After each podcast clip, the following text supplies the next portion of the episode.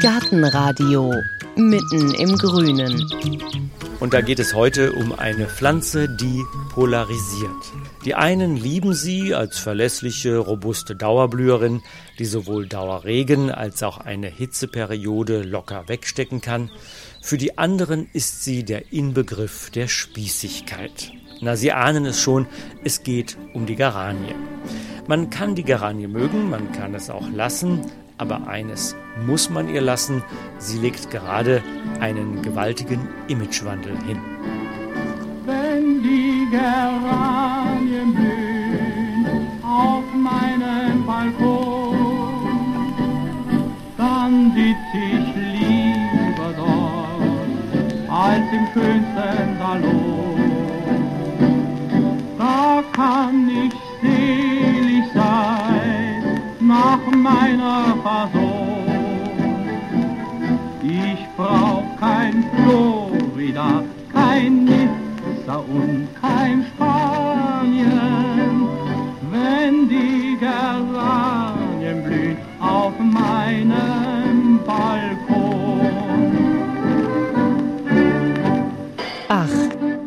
Die Geranie. Schon 1852 wird sie von der Zeitschrift Gartenflora zur Modepflanze des Jahres gekürt. Und heute? Sie ist die Königin im Beet. 140 Millionen Geranien, hängende, stehende, rote, rosafarbene oder weiße, werden pro Jahr gekauft. Jede vierte Beet- und Balkonpflanze ist eine Geranie. Kein Wunder. Ist sie doch die Pflanze, die wie keine zweite mit Heimatgefühl verwurzelt zu sein scheint. Die Pflanze, die Lokalkolorit auf bayerische Balkone ebenso wie auf friesische Fensterbänke zaubert.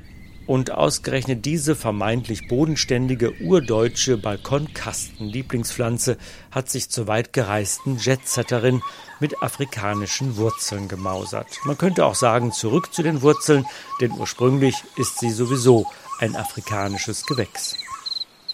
Es ist das Jahr 1672. Paul Herrmann, Arzt und Botaniker, ist mit dem Schiff unterwegs nach Ceylon. Als Arzt soll er die niederländische Ostindien-Kompanie betreuen. Auf einem Zwischenstopp am südlichen Ende von Afrika, am Kap der Guten Hoffnung, nutzt er den zehntägigen Aufenthalt, um den Tafelberg zu erkunden und findet eine erstaunliche Pflanzenvielfalt vor. Gladiolen, Lobelien, Pelargonien. Und da Paul Herrmann nicht nur Doktor der Medizin, sondern auch Botaniker ist, sammelt er rund 800 Arten, die bis heute in unseren Gärten wachsen. Einige davon schickt er mit einem Schiff zurück in die Niederlande. Die Pelargonien überstehen die Reise mit Bravour und präsentieren sich als Zehrpflanze mit Durchhaltequalitäten und aus diesen Pelargonien sind durch Kreuzungen unsere heutigen Geranien entstanden. Die Vorfahren unserer Geranie stammen also aus Afrika. Aber auch die Geranien, die wir heutzutage in Gärtnereien, Gartencentern und Baumärkten kaufen, sind oft Pflanzen mit deutsch-afrikanischen Wurzeln.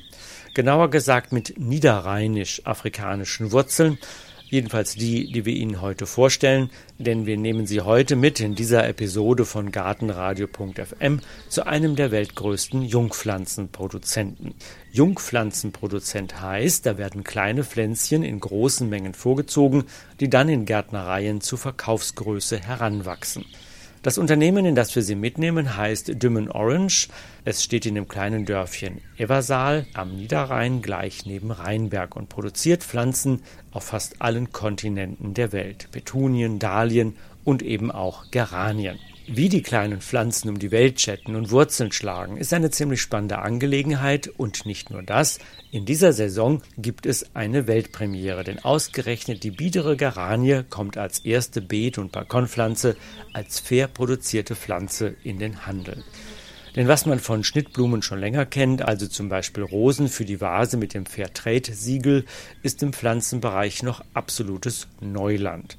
Und deshalb hat sich Heike an den Niederrhein aufgemacht, hat sich die Kinderstube unserer Geranien mal angesehen und sich erklären lassen, was Fairtrade-Produktion in Sachen Geranien eigentlich bedeutet.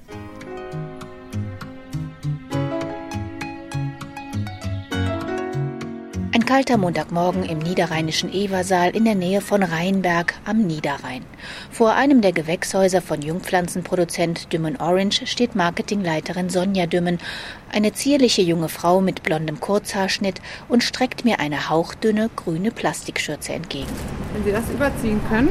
Kann ich und dann geht es auch gleich los. Wir gehen jetzt in die Steckhalle, wo die Stecklinge gesteckt werden sozusagen. Da muss man ein bisschen hygienische Richtlinien beachten, denn wir können sozusagen mit unserer Kleidung, mit unseren Fingern schon die Stecklinge schädigen. Also die sind sehr virusempfindlich zum Beispiel, auch Keime von außen. Von daher, das hat man meistens an der Kleidung, von daher schützen wir uns so ein bisschen. Nehmen wir noch Handschuhe dazu, denn die Hände haben natürlich auch den meisten Schmutz so an sich. Und dann sind wir sicher verpackt für die empfindlichen Stecklinge, die gerade aus einer Stecklingsfarm in Afrika eingetroffen sind. Denn dort in ihrem natürlichen Klima wachsen sie schneller. Jetzt haben sie 6000 Flugkilometer und einen ziemlichen Klimaschock hinter sich. Die nur daumenlangen grünen Stängel, aus denen schüchtern ein bis zwei Blättchen sprießen, liegen noch dicht gedrängt in durchscheinenden blauen Plastiktüten.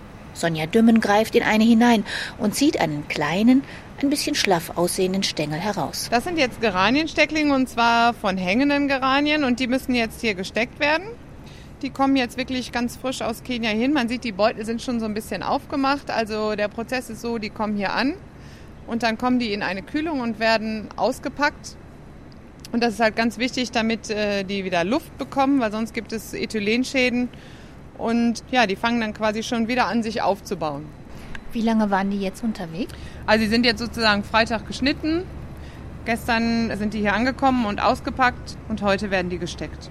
Hier in dieser Steckhalle haben wir jetzt äh, Platz für ungefähr 100 Frauen, die gleichzeitig dann stecken. Also es ist immer so, wenn die äh, Ladung dann aus dem Südbetrieb ankommt, dass dann durchaus äh, jetzt in der Saison im Moment ungefähr so 8 Millionen Stecklinge pro Woche. Also das ist schon eine recht große Menge. Die werden dann wirklich per Hand gesteckt. Bei Stecklingen dieser Größe ist das eben nicht maschinell machbar. Von daher brauchen wir da wirklich auch noch recht viele Leute hier.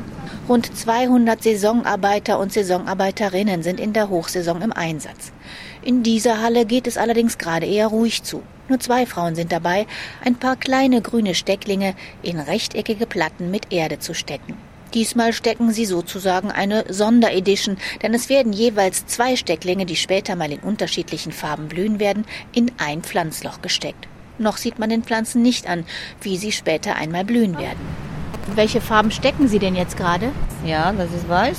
Diese ist rot. Eine äh, Frau eine Stecklinge und zweite Frau weiter, zweite Stecklinge. Ach, Sie machen nur eine Farbe ja, und dann ist die nächste. Ja, okay. Und da passen jetzt auf das Brett wie viele? Also auf dieser Platte sind jetzt 84, die normale Geranie 100 und in dieser äh, Einheit bleiben die quasi auch zusammen. Also die kommen jetzt so ins Gewächshaus, werden besprüht und werden dann auch nachher so maschinell verpackt am Ende. Muss man denn da jetzt bei der Arbeit auf irgendwas aufpassen, dass man die nicht zu weit runtersteckt oder zu tief oder ja, das ist alles eigentlich schon so ein bisschen vorgegeben, also schon ziemlich genormt. Also man hat ein Loch, das schon da ist, wo man nicht tiefer stecken kann, dass alle auf gleicher Höhe bleiben. Aber sehr wichtig für den Betrieb hier ist eigentlich die Qualität des Betriebes in Afrika. Also wenn gute Stecklinge hier ankommen, dann kann man auch ein sehr einheitliches Produkt machen. Und heute ist es halt so, dass man diese 84 auch kalkuliert auszuliefern. Früher hat man die vielleicht handselektiert, heute werden die eigentlich nachher maschinell verpackt und da muss dann eigentlich alles einheitlich gut sein oder man kann die ganze Platte nicht verwenden. Also diese Handselektion ist halt äh, für den Preis heute nicht mehr machbar. Von daher ist man darauf angewiesen, Systeme zu entwickeln, die auch 100 Prozent funktionieren. Ja, wir können ja den Weg jetzt vielleicht nochmal weitergehen. Also die Stecklinge kommen jetzt äh, hinten auf einen Tisch, wenn sie gesteckt sind und fahren dann sozusagen in das Gewächshaus, wo sie dann jetzt die nächsten drei Wochen bleiben, um die Wurzeln zu bekommen. Wir verlassen die beiden Steckerinnen und gehen weiter in die nächste Halle. Wieder ein riesiges Gewächshaus voller kleiner grüner Pflanzen auf endlosen Tischen. Kein Mensch ist zu sehen, nur Pflanzen. Klein, grün, vor Energie strotzend, aber immer noch empfindlich. Sie haben sich jetzt hier die Hände, die, die, Handschuhe noch mal desinfiziert, denn wir haben ja jetzt so einiges draußen angefasst und hier stehen jetzt die Pflanzen, das ist wirklich äh, der sauberste Bereich. Man merkt auch so ein bisschen, das ist ja so ein bisschen feucht und warm. Nebenan ist auch Licht an, also es, wir kreieren hier so ein bisschen schon Sommerfeeling eigentlich für die Beetpflanzen, denn die brauchen jetzt auch ein bisschen Wärme und Licht, um zu wachsen. Von daher ist es auch ganz gut, dass die Stecklinge aus dem Süden kommen. Das ist gerade bei Geranien der größte Vorteil, denn die kommen jetzt sonnenbeladen sozusagen hier hin und sind wesentlich aktiver, als wenn man die hier in Deutschland ernten würde. Es ist tatsächlich ein bisschen tropisch hier, so ganz feucht warm. Es tropft auch und es ist, gibt einen ganz eigenen Geruch. Wonach riecht es denn hier? Ja, ich glaube, das ist so ein bisschen diese Feucht- und Blattmasse. Verschiedene Pflanzen haben auch verschiedene Gerüche. Natürlich wird auch äh, Pflanzenschutz hier ausgebracht, aber das ist jetzt kein spezieller Geruch, ist eher so diese Feuchte, glaube ich. Ne? Jetzt gucken wir uns hier die Geranien mal an. Die stehen jetzt hier schon fertig gesteckt. Die sind also jetzt jeder in einem Töpfchen, hier jetzt mal in einem Tray. Gerade hatten wir die ja in Streifen gesehen. Ja, und äh, man sieht jetzt hier noch keine Wurzeln, also die sind erst ein paar Tage hier. Die sehen jetzt schon wieder so ein bisschen straff gezogen aus, also nicht mehr so schlapp wie nach dem Transport, aber Wurzeln bilden müssen die noch. Deswegen am Anfang auch hier so feucht. Wenn wir jetzt gleich mal ins nächste Haus gehen, wo die schon ein bisschen älter sind, dann ist das Klima auch schon wieder ein bisschen robuster, also man braucht nicht mehr so viel Wärme. Die sind jetzt nur ein paar Tage da drin. Die sind ja mindestens dreimal so groß und ganz kräftig schon. Das hier sind jetzt auch stehende Geranien, die wir gerade gesehen haben, waren hängende. Die haben ein bisschen anderes Laub. Hier sieht man jetzt wieder diese hängenden die wir auch gerade beim Stecken gesehen haben, die haben dann ein bisschen anderes Laub, ne? Ich sehe jetzt hier auch keine Maschinen. Die werden jetzt dann per Hand auch wieder rausgetragen? Nee, da gehen wir gleich auf die Rückseite, da gehen die raus. Hier im Gewächshaus arbeiten eigentlich mittlerweile nicht mehr viele Leute. Also hier macht man es eigentlich optimal für die Pflanzen, sodass das Klima gut ist. Aber es wäre für die Menschen nicht so angenehm, jetzt in der Feuchte oder Wärme hier zu arbeiten. Gerade im Sommer ist das natürlich auch sehr heiß. Und man will auch äh, das besonders hygienisch hier eigentlich halten. Von daher wird draußen gesteckt und auch draußen verpackt. Und hier ist nur der Gärtner sonst noch bei den Pflanzen. Was kann denn denn hier drin passieren, schlimmstenfalls? Worauf muss der Gärtner aufpassen? Was sind so Alarmzeichen, wenn der was sieht? Ja, also wenn jetzt irgendwie Blätter gelb werden oder so, dann kann schon mal sein, dass irgendwo eine Fehlernährung da steht, da muss er gegensteuern. Also natürlich gibt's äh, auch schon so feste Programme, die müssen alle zwei Stunden gesprüht werden erstmal und so, aber das läuft automatisch. Also kritisch wird's eigentlich immer, wenn irgendein Problem auftaucht. Ne? Das kann auch manchmal eine Pilzerkrankung sein, die die mitbringen. Aber im Grunde, wenn es hier drin alles hygienisch bleibt und wenn der Steckling gesund hier reinkommt, dann passiert hier auch nicht viel und dann kalkuliert man auch damit, dass das, was man steckt, auch ausgeliefert wird, denn das ist alles schon verkauft. Das heißt, wenn das nicht funktioniert, dann äh, müssen wir auch was nachliefern. Ja. Müssen wir uns einmal ducken, weil das hier ist der Dünger- und Gießwagen. Also es gibt natürlich mehrere Gärtner hier, aber die werden schon auch mit Technik unterstützt. Also so ein Gießwagen der besprüht die Pflanzen, der gibt denen Wasser, der gibt denen auch Dünger. Darüber wird auch äh, Pflanzenschutz betrieben. Also der kann dann programmiert werden und läuft sozusagen alleine. Also einmal hier drunter unter den Düngerwagen. Weiter geht's. Also diese ganzen Sachen stehen jetzt quasi hier schon bereit und warten verpackt zu werden sozusagen. Deswegen so sehen die jetzt aus. Man sieht auch, man sieht eigentlich nicht mehr viel von dem äh, Topf jetzt. Das ist so ein bisschen zusammengewachsen und man sieht, die haben jetzt äh, Wurzeln bekommen. Die sind jetzt wie alt? Die sind jetzt ungefähr drei Wochen alt. Und ja, so können die jetzt zum Gärtner geschickt werden, der sie dann topft.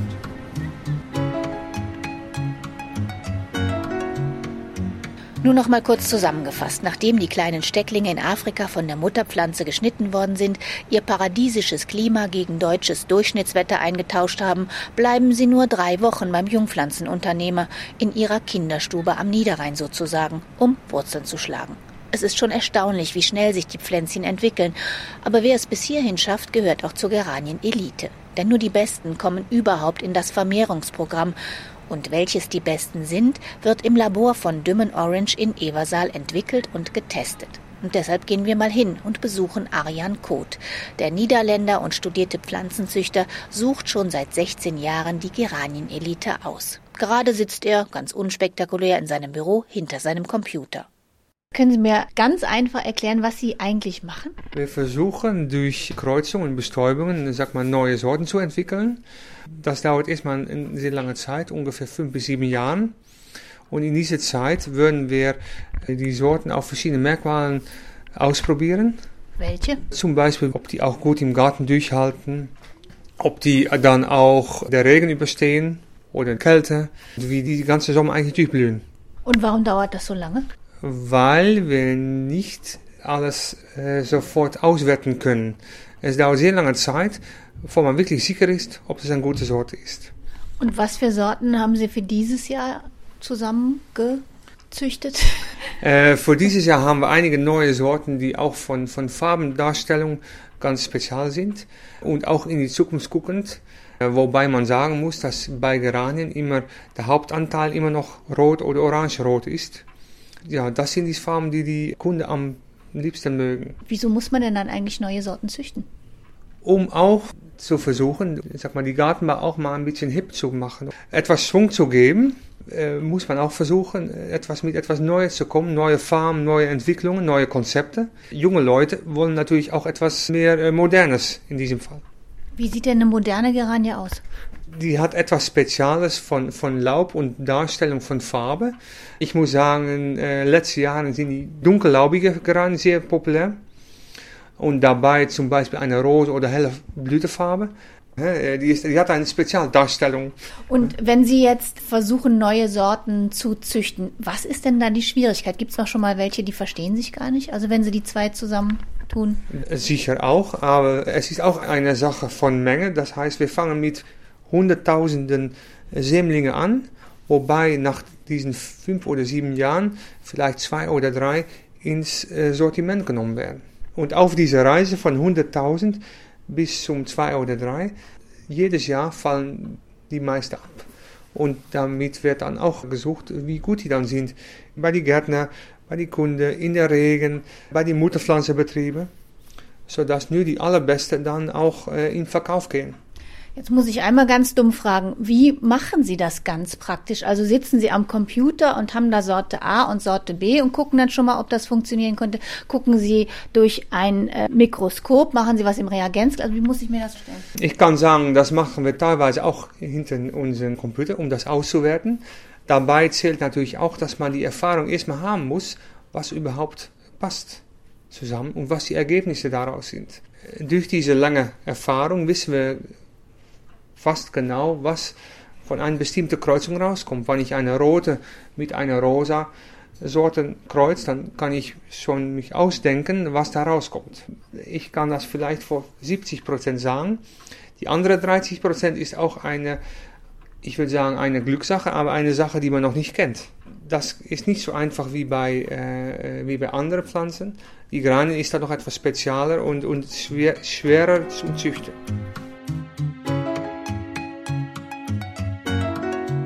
Ganz schön viel Aufwand, wenn nach fünf bis sieben Jahren von 100.000 Sämlingen nur zwei bis drei übrig bleiben, die dann wieder nach Afrika geschickt werden, dort zu Mutterpflanzen heranwachsen, von denen Stecklinge geschnitten werden, die dann wieder an den Niederrhein zurückkommen. Da mag man gar nicht an die CO2-Bilanz der Flugkilometer denken. Das sei allerdings zu kurz gedacht, meint Sonja Dümmen, denn die monatelange Aufzucht von Mutterpflanzen im kalten deutschen Klima würde ein Vielfaches an Energie für Heizung und Beleuchtung der Gewächshäuser verbrauchen. Jetzt wollen wir uns aber erst einmal ein paar Exemplare ansehen, die es fast geschafft haben. Immerhin sind sie in der Endauswahl. Also wieder raus aus dem Labor und rein in eine der Hallen.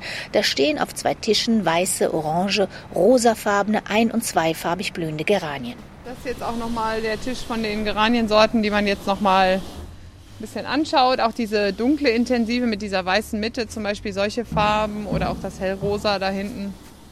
Also was ich zum Beispiel hier im Moment ein spannendes Thema finde, ist, sieht man hier vorne dieses zweifarbige Laub oder auch dieses dunkle hier auch, das sind so Zierblattgeranien und auch da ist das Ziel, dass wir die eigentlich, die haben ja nur so eine kleine Blüte, dass wir die eher als Strukturpflanze in so Kombinationsbepflanzungen mit einbauen und gar nicht wirklich als Geranie weil es eben auch ein ganz schönes Laub gibt zwischen anderen blühenden Sachen. Das finde ich so ein ganz schönes Projekt, wo ich glaube, da hätten auch viele äh, Spaß dran. Also was im Moment ganz trendig sind, sind so zweifarbige Blüten. Also wenn man nochmal so ein andersfarbiges Auge hat und auch ziemlich knallige Farben. Das sieht man ja aber auch so in der Mode im Moment sehr stark, bunt und knallig. Und ganz im Gegenteil dazu gibt es auch diesen Pastelltrend. Also zum Beispiel so ein, so ein schönes Zartrosa gibt es in Geranien auch. Wobei so die klassisch rote Geranie doch immer auch noch den stärksten Anteil macht. Also man kann immer gewisse Trends feststellen, aber manche Pflanzen haben halt doch auch eine stabile Farbentwicklung. Bei einer Geranie ist das auch immer noch rot. Und das ist auch so eine Entwicklung, die wir auch bei so einem Produkt wie Geranie aussehen. Also manche sagen, um Gottes Willen, Geranie finde ich hässlich. Die haben dann aber auch diese klassische Rote im Auge. Wenn man manchmal so besondere Farben oder auch Blütenformen Geranien hat, dann sagen viele auch, das ist eine Geranie. Die hätte ich auch gekauft. Vor allem, wenn man hört, dass diese Geranien mehr zu bieten haben als schönes Laub und satte Farben. Sie legen nämlich gerade eine Weltpremiere hin. Ausgerechnet die Geranie wird Trendsetterin, wird zur Beet- und Balkonpflanze mit dem guten Gewissen. Denn mit einem ganz neuen Qualitätssiegel bohrt sie sich durch den noch ganz frischen Branchenboden mit dem Fair Trade Siegel.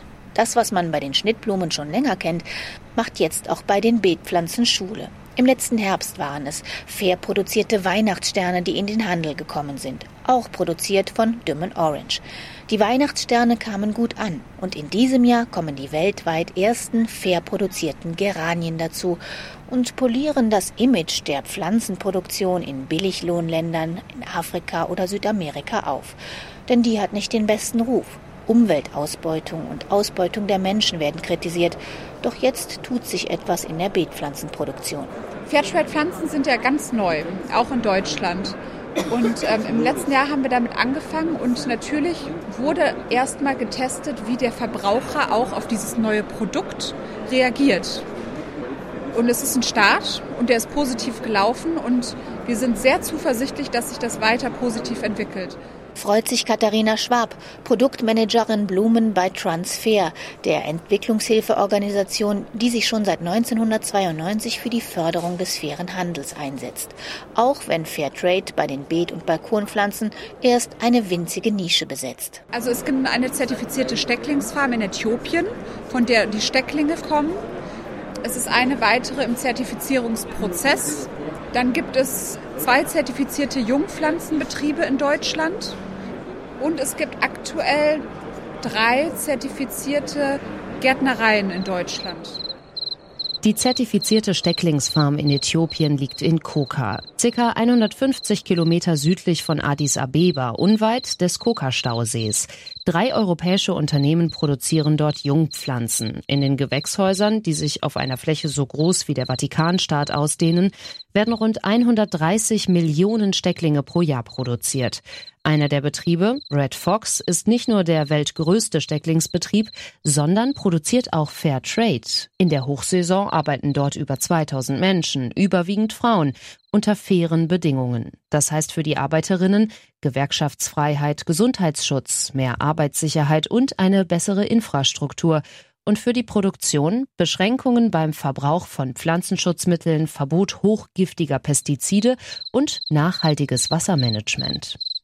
Und Red Fox, die Stecklingsfarm in Äthiopien, gehört zu Dümmen Orange am Niederrhein. Fair produziert habe das Unternehmen eigentlich schon lange, sagt Sonja Dümmen, aber jetzt wolle man das auch nach außen mit einem Siegel zeigen, auch weil die Geranien zu einem höheren Preis verkauft werden. Die sind teurer, also es entstehen auch mehr Kosten. Also erstmal bleibt ja natürlich auch Geld in Afrika, das ist ja das, der Zweck von Fairtrade. Aber es entstehen natürlich auch Zertifizierungskosten, es entstehen auch Mehrkosten, weil man eine bessere Qualität erstellen will. Man muss torfrei reduziert produzieren zum Beispiel, entstehen auch ein bisschen mehr Kosten. Und wir haben auch unter dem Vorsatz das begonnen, dass wir gesagt haben, natürlich ist eine Unterstützung für Afrika, aber die ganze Kette sollte fair sein und es sollte kein Produkt sein, wo man auch hier für den Gärtner über den letzten Cent diskutiert. Wenn das äh, nicht machbar ist, dass man auch etwas mehr für das Produkt kriegt, dann hat es im Prinzip auch keinen Sinn. Circa 30 Prozent kostet eine fair produzierte Geranie mehr. Nur 5 Prozent aller produzierten Geranien werden erstmal mit dem Fairtrade-Siegel auf den Markt kommen. Aber das Ziel ist ehrgeizig. Der Anteil von fair produzierten Geranien soll auf möglichst 25 Prozent, also ein Viertel, steigen. Aber das hängt natürlich davon ab, wie der Handel reagiert, sagt Dümmen Orange Vertriebsleiter Mike Epping, der sich manchmal ein bisschen über die Branche wundert. Wo ich nicht mitgerechnet hätte, dass der Fachhandel sich nicht so darauf gestürzt hat. Das hat mich gewundert. Das ist ja mehr bei Ketten und Baumärkten gewesen. Ja, und die haben da die Vorreiterrolle gemacht. Das hat mich äh, positiv überrascht, aber unerwartet, dass andere da, gerade der, der Fachhandel, nicht so damit gegangen ist. Holen Sie sich Tipps für die Gartengestaltung oder lassen Sie sich von den neuen Geschenkideen inspirieren. Jetzt in der Gartenabteilung. Einer dieser Vorreiter ist die Baumarktkette Thom, die zur Rewe Group gehört. Schon im letzten Herbst hat man mit fair produzierten Weihnachtssternen gute Erfahrungen gemacht, sagt Jan Neumann, Leiter Einkauf Pflanzen. die Kunden haben positiv reagiert. Das war für uns ja auch wirklich eine, wie soll ich sagen, ist das schon eine Herausforderung und auch mutig zu sagen halt, Teil des Sortiments so weit geht umzustellen. Das hat sonst keiner am Markt gemacht. In diesem Jahr haben sie auch die fair produzierten Geranien im Sortiment und Reaktionen auf höhere Preise für faire Pflanzen wie die dieser Kundin lassen Jan Neumann, aber auch Sonja Dümmen hoffen, dass auch die Geranien angenommen werden. Muss man heutzutage, denke ich mal. Ne? Einfach ein bisschen das Gefühl haben, ne, dass man nicht alles kaputt macht auf der Welt. ja das ist ja einem klar, dass man das nicht günstig kriegt dann. Ne? Das klingt ja jedenfalls nach Anerkennung für die faire Geranie. Und Anerkennung hat die Geranie als robuste Dauerblüherin sowieso verdient, meint Sonja Dümmen. Und die Liebe zu Geranien, die kommt manchmal auf den zweiten Blick. Sind Sie selber der Geranientyp? Eigentlich war ich das nicht, aber jetzt arbeite ich schon fast 20 Jahre mit Geranien und man fängt sie dann irgendwann an zu lieben. Aber äh, diesen Effekt, den ich ganz oft sehe, ist natürlich, ich kenne auch Geranien, die, die sieht man vielleicht so gar nicht im Handel und die sehen dann eigentlich auch oft ganz, ganz cool. Von daher setze ich mich mehr dafür ein, dass sowas dann auch mal im Handel ankommt ne? und nicht der Gärtner immer nur eine rote Geranie produziert, weil da gibt es durchaus auch Sachen, wo viele meiner Freundinnen auch sagen, oh, das sieht aber schön aus. Habe ich noch nie gesehen im Laden. Und das macht dann ja eigentlich auch Spaß. Seit Anfang Juni kann man fair produzierte Geranien kaufen, meistens in etwas größeren Töpfen. Wo Sie die kaufen können, das haben wir auf unserer Internetseite gartenradio.fm zusammengestellt. Aber egal, wo Sie die Geranien kaufen, wenn ein Fair Trade Siegel darauf ist, dann kommen sie vom Jungpflanzenunternehmen Dümmen Orange. Jedenfalls in dieser Saison, vielleicht ziehen ja bald andere Unternehmen nach, so wie beim Weihnachtsstern. Neben Dümmen Orange gibt es noch den baden-württembergischen Betrieb Selecta, der fair produzierte Weihnachtssterne anbietet. So, das war's zum Thema Geranie, fair gehandelte Geranie. Und bevor wir Ihnen sagen, wie es in der nächsten Woche weitergeht, hören wir noch einen heimischen Vogel, der das Überwintern in Äthiopien ganz außerordentlich schätzt.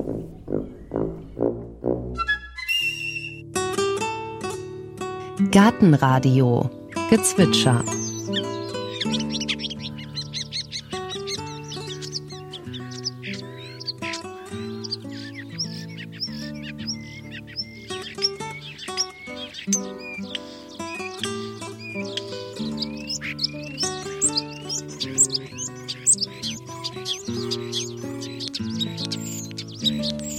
Das war der Star. Gartenradio Ausblick. In der nächsten Folge hören Sie, welcher Gartentyp bin ich? Also ich bin ein Mensch, der eigentlich einen pflegeleichten Garten braucht, der aber auch viele Eindrücke hinterlässt. Ich möchte nicht so haben, wie jeder im Garten hat. Ein Drittel von Garten Gemüse, dann Rasen und dann äh, Haus. Das gefällt mir nicht. Ich wollte was Verrücktes. Garten, das ist Natur, das ist äh, man erntet, man äh, tut umgraben, man ist mit der Scholle verwachsen. Ne? Mediterran wird immer ein Thema sein. Das ist ja auch so eine, so eine ewige Sehnsucht. Wir fahren in den Süden und wollen das am liebsten ein Stück mit nach Hause bringen.